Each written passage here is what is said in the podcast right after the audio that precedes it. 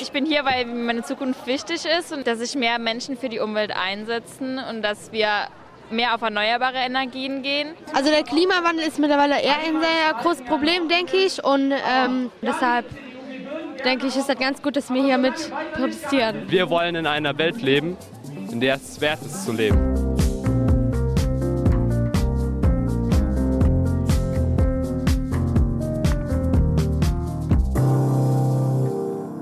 Mehr tun für Klimaschutz, dafür setzen sich weltweit junge Menschen ein. In Europa gibt es auch klare Vorgaben für den Klimaschutz. Aber welche Rolle kann der Klimaschutz spielen, wenn die Menschen ums Überleben kämpfen? In das zählt Mensch-Wirtschaft ist unser Thema heute, wenn Klimaschutz das Leben bedroht. Mit Karin Mayer und Judith Raub.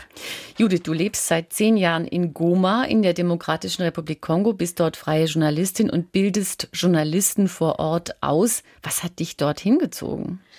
Ja, ich hatte eigentlich in Deutschland einen tollen Job bei einer tollen Tageszeitung, war zufrieden, aber ich habe gemerkt, äh, dass es mir nicht reicht, immer nur ab und zu mal nach Afrika zu fliegen kurz zu recherchieren und ähm, ja dann darüber zu schreiben. Deswegen hatte ich den Wunsch, mal länger ähm, irgendwo mit den Menschen auch zu leben und zu wissen, was aus denen eigentlich wird, mit denen ich gesprochen habe.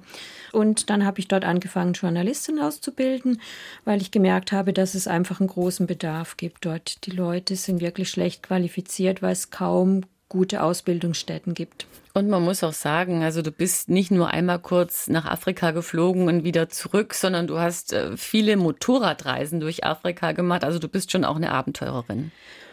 Ja, ich weiß gar nicht, ob ich Abenteurerin bin. Also jedenfalls bin ich ein Jahr lang mit dem Motorrad äh, durch ganz Afrika gereist, mit meinem Freund zusammen. Und äh, ich mag einfach diese Menschen, ich mag den Kontinent, ich mag die Lebensweise dort und ich habe sehr viel Gastfreundschaft erfahren und das äh, hat mich eigentlich magisch angezogen.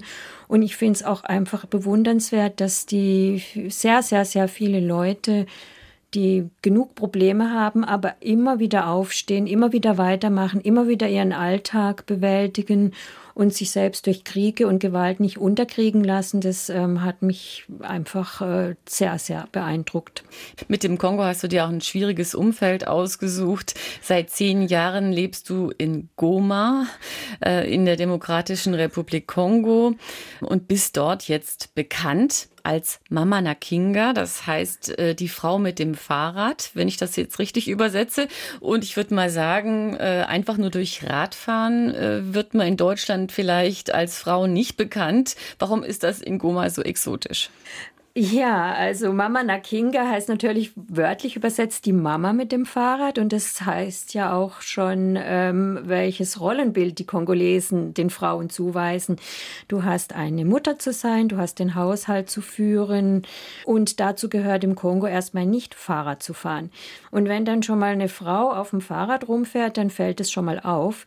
Und wenn eine Weiße mit dem Fahrrad rumfährt, dann fällt es noch mehr auf weil eben, weil Kongo Krisengebiet ist, sind ganz, ganz, ganz viele Hilfsorganisationen im Ostkongo und die weltgrößte Friedensmission der Vereinten Nationen. Das heißt, es gibt dort sehr viele Leute aus westlichen Ländern, aber es fährt da niemand Fahrrad. Ähm, alle haben ihre großen Geländewagen, selbst wenn sie sich nie einen Meter aus Goma rausbewegen. Und deswegen kennen die Kongolesen eigentlich die Weißen immer nur in großen, dicken Geländewagen. Und ja, deswegen bin ich da halt aufgefallen. Da ist halt mal eine, die fährt da mit dem Fahrrad. Das fanden sie erst ziemlich komisch und ähm, sie haben mich zum Teil auch ein bisschen. Ist es gefährlich? Also, weil ich habe auch schon von Leuten erzählt gekriegt, dass man Steine nach ihnen geschmissen hat, als sie mit dem Fahrrad in Afrika unterwegs waren. Das kann passieren, aber mir passiert das wirklich ganz, ganz selten. Das passiert höchstens dann, wenn die Leute mal wieder sauer sind, weil es vielleicht irgendwo ein Massaker gab und sie den Eindruck haben, äh, dass die Blauhelmsoldaten ihnen nicht helfen, sie nicht beschützen. Dann gibt es mal so Tage, wo sie dann ihre Wut sozusagen auf gesammelte, die weiße Gilde, die da rumspringt, in Goma rauslassen. Dann gibt es vielleicht mal den einen oder anderen, der einen Stein wirft. Aber weil die mich ja alle kennen, gibt es dann sofort einen anderen, der zu dem sagt, lass die in Ruhe, die ist eine von uns. Das ist Mama Nakinga. Genau das ist hier schon passiert an der Straßenkreuzung mit der Polizei, ne? Genau, äh, da muss ich sagen, die Polizei am Anfang, ja, da haben sie auch immer versucht, irgendwie mir Geld zu entlocken mit abstrusen Ideen. Zum Beispiel haben sie gesagt, hey, wo ist dein Führerschein? Sag ich, na, ist doch ein Fahrrad. Dann sagen die, ja, nee, aber eine Weiße braucht da schon einen Führerschein. Wenn du nicht dabei hast, bezahl 100 Dollar. Ne? Und das habe ich dann halt alles wegdiskutiert. Und mittlerweile ist so, wenn ich an die Kreuzung komme, dann halten sie den Verkehr an und sagen, komm, Mama Nakinga, jetzt kannst drüber. Das ist ja schön. Aber äh, es gibt jetzt nicht irgendwie tausende Frauen in Goma, die mit dem Fahrrad unterwegs sind.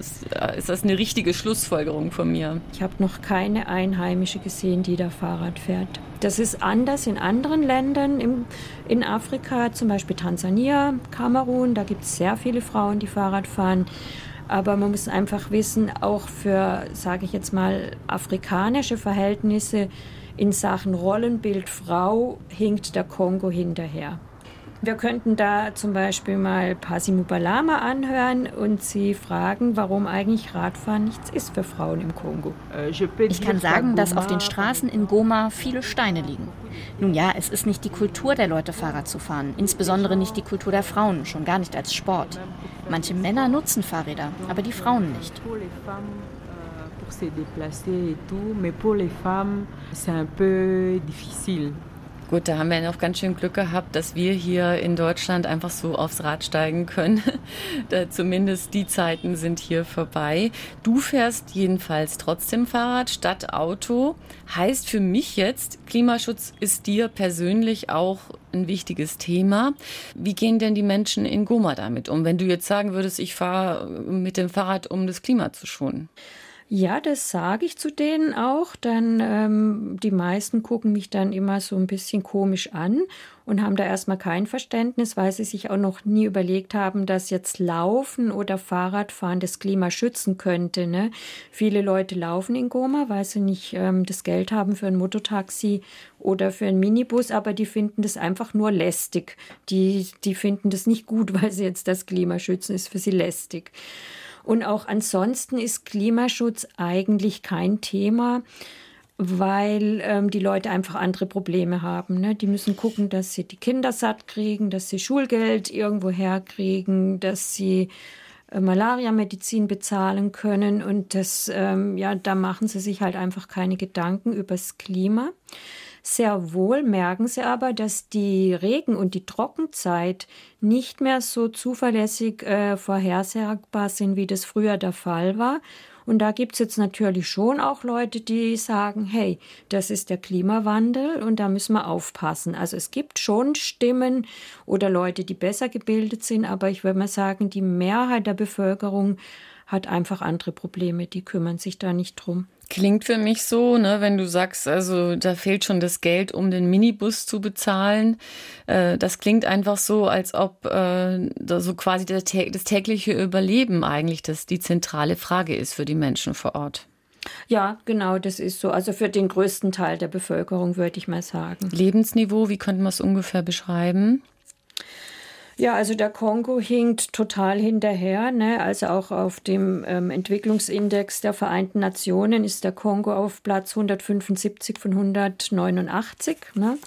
Und ähm, ja, ich sag mal, die Leute verhungern nicht in dem Sinne jetzt wie im Sahel, weil die Gegend ist ja fruchtbar im Kongo aber ähm, sie sind arbeitslos, ähm, sie verhungern nicht, haben aber Hunger, so würde ich es mal ausdrücken, sind schlecht ernährt, sie sind arm, ähm, sie können sich also überhaupt nichts leisten, was nicht das Nötigste ist. Also sage ich jetzt mal ein großer Teil der Bevölkerung, ne, die leben so. Man muss schon sehen, im Kongo gibt es auch verdammt reiche Leute, also Kongolesen sind es dann. Und die Diskrepanz im Kongo ist einfach riesig. Es gibt die ganz, ganz Reichen. Der Kongo ist ja auch ein reiches Land ne, mit den Bodenschätzen. Und ähm, es gibt aber auch einen großen Teil der Bevölkerung, die wirklich arm ist, die einfach gucken müssen am Morgen, wie kriege ich meine Familie satt. Dazu hören wir nochmal Passimo Balama. Manchmal hat man keine Wahl. Man weiß, dass man die Umwelt schützen sollte, aber es gibt viele Herausforderungen. Leider müssen die Leute sich entscheiden, ob sie die Umwelt schützen oder überleben wollen. Es ist schwierig, den Leuten zu verbieten, die Bäume im Tropenwald zu fällen. Sie brauchen Feuerholz, um für die Familien zu kochen.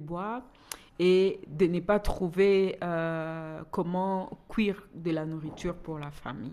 Also die Bevölkerung im Kongo, die hat jedenfalls gar nicht die finanziellen Ressourcen, um über Klimaschutz nachzudenken. Aber eigentlich ist das ja ein reiches Land. Es gibt ganz wichtige Bodenschätze äh, und es gibt auch einen sehr reichen Tropenwald. Äh, hat denn die Regierung im Ostkongo ein Interesse an dem Thema Klimaschutz? Also die Regierung hat ähm, zumindest offiziell bekundet ein großes Interesse daran, den Tropenwald zu erhalten. Ne? Nach dem Amazonasbecken ist ja das Kongo-Becken das zweitgrößte Gebiet mit Tropenwald. Und ähm, da gibt es ein gemeinsames Interesse der westlichen Regierung und der kongolesischen Regierung, dass man den Tropenwald erhalten will. Das Gute für die kongolesische Regierung ist, dass dann sehr viel Entwicklungsgeld da reinfließt in solche Naturschutzprojekte. Und ähm, das ist meiner Meinung nach auch einer der wesentlichen Antreiber, ne, weil sie da halt Geld dafür kriegen. Ja, und dann haben sie halt äh, eine Parkverwaltung, eine Behörde, die die Parks verwaltet, eine Behörde, die die ähm, Ranger, die, die Wächter in dem Park ausbildet. Und sie werden auch ausgebildet von westlichen Organisationen, wie schützt man eigentlich einen Tropenwald und so weiter. Also das würde ich mal sagen, ist das äh, Hauptanliegen in Sachen Klimaschutz der Regierung. Und vor kurzem bist du in einen der großen Parks gereist und hast festgestellt, äh, dieser Naturschutz oder der Klimaschutz vor Ort, der bringt da aber auch einiges durcheinander. Also da fühlen sich einige in ihrem Leben bedroht, weil sie eben den Wald nicht mehr so nutzen können, wie sie es gewohnt sind. Äh, ja, genau. Da muss man sich auch äh, klar machen, dass die Leute im Ostkongo, die brauchen einfach Holzkohle oder Feuerholz zum Kochen. Die haben einfach keine Alternative. Es gibt ja da keine Stromversorgung. Und dann gleichzeitig wächst natürlich die Bevölkerung. Das heißt, man hat einen steigenden Bevölkerungsdruck auf die Wälder. Die wollen da Bäume fällen, ihre Holzkohle haben, um ihre Nahrung zubereiten zu können. Dann brauchen sie natürlich auch Felder fürs Vieh, Felder, um Gemüse anzubauen. Und das schürt den Konflikt, denn die Ranger in dem Park halten die Leute mit Gewalt draußen. Es gibt immer wieder sogar ähm, ja tödliche Auseinandersetzungen, dass entweder ähm, Dorfbewohner oder Jäger ähm, Ranger umbringen oder dass Ranger auch Dorfbewohner umbringen. Das passiert immer mal wieder. Dann äh, kommt noch dazu in dem Park, in dem ich war, im Virunga Nationalpark, da gibt es auch ähm, Milizen, die beherrschen dann das Holzkohlegeschäft. Die Bevölkerung arrangiert sich teilweise mit denen, kooperiert teilweise mit denen und das ähm, ist natürlich, äh, schürt dann auch mehr Konflikte. Außerdem ähm, legen die Milizen auch ähm, im Park äh, Kakao- und Kaffeeplantagen an, weil sie damit Geschäfte machen. Und all das ist in eine Gemengelage, die, die eigentlich Naturschutz, äh, Klimaschutz völlig in den Hintergrund treten lässt, ne? weil einfach die Gewalt eine Rolle spielt und sich ernähren zu können. Ja. Und statt Aktivisten für den Klimaschutz äh, tauchen dann ganz andere Aktivisten auf. Ja, genau. Da können wir mal Placid Misalamba dazu hören. Ähm, er ist Aktivist in Goma und sehr kritisch gegenüber Klimaschutz. Cette population Ne, ne bénéficie pas de dividendes. Diese Bevölkerung hat überhaupt nichts vom Naturschutz. Deshalb will die Bevölkerung die Natur zerstören. Außerdem ist sie nicht über den Umweltschutz aufgeklärt. So rebelliert sie gegen den Naturschutz. Aus diesem Grund fordern wir, dass der Klimaschutz der Bevölkerung zugutekommen muss. Man muss ihr die Mittel zum Überleben geben. C'est-à-dire donner à cette population des moyens de subsistance. Fakt ist, äh, Placid äh, Misalamba, der sagt jetzt eher, der Klimaschutz, der bedroht unser Leben. Und das ist ja eigentlich ein ganz krasser Blickwinkel auf das Thema Klimaschutz. Mhm. Ja, also die Leute würden schon die Wälder auch schützen wollen. Es ist nicht, dass die per se gegen Klimaschutz sind, nur man muss ihnen halt eine Alternative zum Leben geben. Gibt es denn so eine Alternative? Ne? Weil mein Eindruck ist ja, die Parks werden ja von Europa gefördert oder von Deutschland unterstützt zum Teil.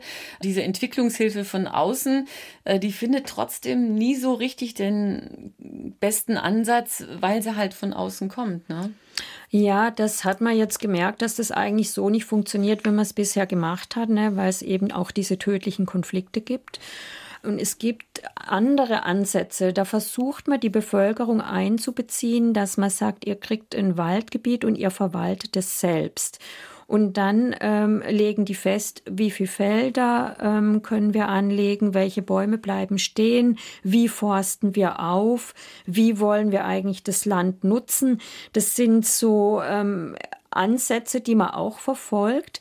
Ähm, es gibt auch ähm, Organisationen, die sich stark dafür einsetzen, aber die haben noch nicht, sage ich jetzt mal, die großen Budgets wie die klassische, ähm, der klassische Klimaschützer jetzt. Ne? Aber ähm, das, ja, es gibt so erste Ansätze. Denn wie gesagt, die Leute sind ja nicht so, die wissen schon selber auch in ihrem tiefen Inneren, ja, wenn wir den Wald ganz zerstören, können wir auch irgendwann nicht mehr leben. Ne? Aber sie sehen halt die Alternative nicht. Und wenn man ihnen jetzt zeigt, wie man den Wald nutzen kann, zum Beispiel auch ähm, Waldfrüchte sammeln, Honig machen, da vielleicht dann was zu verkaufen. Wenn man so mit denen zusammenarbeitet, kann man sie auch eher überzeugen, dass sie den Wald schützen, weil man ihnen gleichzeitig eine Art Einkommen bietet. Eine Möglichkeit wäre ja vielleicht auch noch eine Energieversorger für die Menschen vor Ort zu sichern. Es sind rund um den Park äh, dezentrale Kraftwerke entstanden, aber davon profitieren dann andere, nämlich äh, die Stadt Goma. Dorthin wird der Strom verkauft. Warum eigentlich? Ja, das Problem war, man wollte eben den Leuten etwas Gutes tun, um sie auch ähm, freundlich gegenüber dem Park zu äh, stimmen. Und dann hat man Wasserkraftwerke gebaut. Aber jetzt ist der Anschluss für die Leute so teuer und der Strom so teuer, dass sie sich einfach nicht leisten können und nicht wollen. Das ist so ein bisschen beides. Ne? Die sind, äh, man, man muss auch verstehen, für, für uns würde man immer sagen, ja, sobald ich Strom haben kann, schließe ich mich an, auch wenn das einen ganz großen Anteil von meinem Einkommen bedeutet. Aber weil die Leute ja das gewöhnt sind, keinen Strom zu haben, ist für, dann denken sie sich, nö, so wichtig ist mir auch nicht. Ne? Und da will ich nicht so viel Geld dafür bezahlen. Das ist jetzt eben so, dass die Stromleitung fließt wirklich vor der Nase der Dorfbewohner vorbei in die Stadt. In der Stadt sind Leute, die sind reicher. Das sind ja auch die ganzen äh, Hilfsorganisationen, ich gesagt habe, die Ausländer. Das sind die reichen Kongolesen und die können sich den Strom natürlich leisten. Und das schafft eigentlich, ähm, diese Diskrepanz schafft wirklich ähm, große Konflikte. Dazu können wir vielleicht nochmal den, unseren Aktivisten Placid Misalamba hören. Die Bevölkerung, die rund um den Virunga Nationalpark lebt, ist größtenteils arm. Wenn man ihnen Strom bringt, der 5, 10, 20, ja 30 Dollar kostet, dann kann sie sich das nicht leisten. Die bisherigen Investitionen in Strom kommen der Wirtschaft zugute. Das Wasserkraftwerk des Virunga Nationalparks liefert den Strom nach Goma. Die Leitungen laufen direkt an den armen Dörfern vorbei. Voilà pourquoi on voit des fils traverser des villages pauvres pour venir en ville. Placid Misalamba ist empört über die Situation vor Ort. Was könnte denn wirklich helfen? Also, das ist ja immer schwierig. Also, wir sehen, die Situation funktioniert eigentlich nicht für die Menschen, die jetzt rund um den Nationalpark leben. Wie könnten wir die wirklich unterstützen? Also meiner Ansicht nach braucht man eine umweltfreundliche Energieversorgung, also sei es so kleine Wasserkraftwerke und auch Solarenergie, aber zu einem Preis, ähm, den sich die Leute leisten können. Und wenn man das nicht schafft in der Herstellung, ne, wenn die Herstellung so teuer ist, dass es sich die Leute nicht leisten können, dann muss man irgendwie eine Art und Weise finden, wie man die, wie man die Leute subventioniert. Ne? Also wenn man das Klima, wenn man das Problem mit dem Kochen lösen will, dass man kein Holz mehr braucht, dann muss es dringend eine Energie geben, die umweltfreundlich ist und mit der sie dann kochen können. Und ja, und also ich meine, es gibt auch Anfänge mit Solarkochern, so und Parabolspiegeln, aber ähm, das ist für dort eigentlich keine Alternative, weil die, die Leute kocht haben ja sind ja Großfamilien und die kochen in so großen Mengen und ähm, also quasi diese harten Bohnen, die sie jetzt im Moment ewig auf dem Feuer köcheln lassen das dafür ähm, taugen diese Solarkocher, mindestens die ich bisher gesehen habe, wirklich nichts. Ne? Klimaschutz ist in Europa ein großes Thema. Elektromobilität wird immer wichtiger und das bringt vielleicht auch noch mal eine Chance für den Kongo. Da sind's, da werden ja seltene Erden gebraucht. Kobalt wird im Ostkongo gefördert. Bringt der Klimaschutz vielleicht auf diesem Weg doch eine Chance auch für den Ostkongo?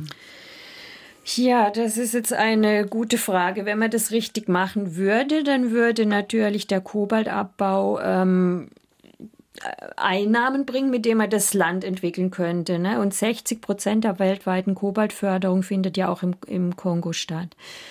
Das Problem ist aber, dass halt ähm, überhaupt der ganze Minensektor, da rede ich jetzt nicht nur von Kobalt, ähm, der ist einfach nicht gut organisiert. Ne? Es gibt den Minencode, es gibt Verbot Kinderarbeit, es gibt Vorschriften für Arbeitsbedingungen, aber in Tat und Wahrheit findet halt in vielen Minen doch noch Kinderarbeit statt. Es werden ähm, Schutzvorkehrungen nicht eingehalten. Es äh, gibt auch die ähm, Leute, die auf eigene Faust ne, Rohstoffe fördern. Das ist zwar erlaubt, die müssen sich dann halt ähm, melden oder in Genossenschaften zusammenarbeiten. Es gibt aber dann trotzdem wieder Konflikte zwischen den einheimischen Leuten, die da Rohstoffe abbauen und den großen Firmen, ne, die, die, eine Konzession haben. Dann wollen halt die Firmen diese Einheimischen vertreiben und sagen, ja, hier, hier, ich habe die Konzession, ihr habt ja nichts mehr verloren. Dann gibt es da auch wieder Konflikte. Und auch der Handel, also manche Rohstoffe, also Gold, was man bei uns auch für die Elektroindustrie braucht, ne, zum Teil, da ist noch ein großen, großer Schmuggel im Gange ähm, nach Uganda, nach Ruanda.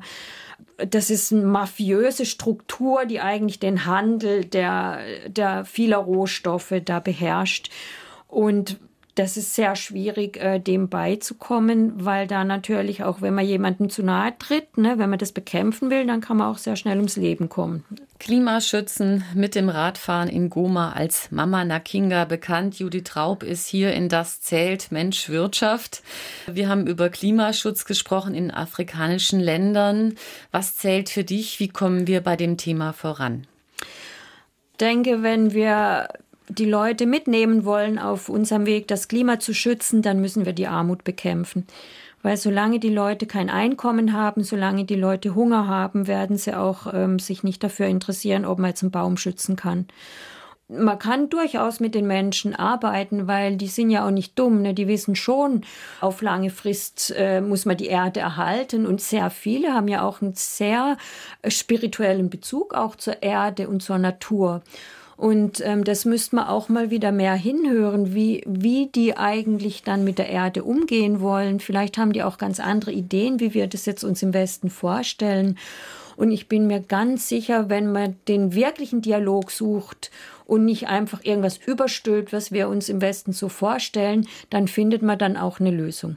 Mehr hinhören, das ist ein gutes Stichwort für unser Podcast. Das zählt Menschwirtschaft, wenn Klimaschutz das Leben bedroht. Mit Karin Meyer und Judith Raub. Schön, dass ihr dabei wart. Uh, unseren Podcast und weitere Folgen findet ihr auf sr.de, aber auch im Apple Podcast und in der ARD Audiothek. Bis zum nächsten Mal.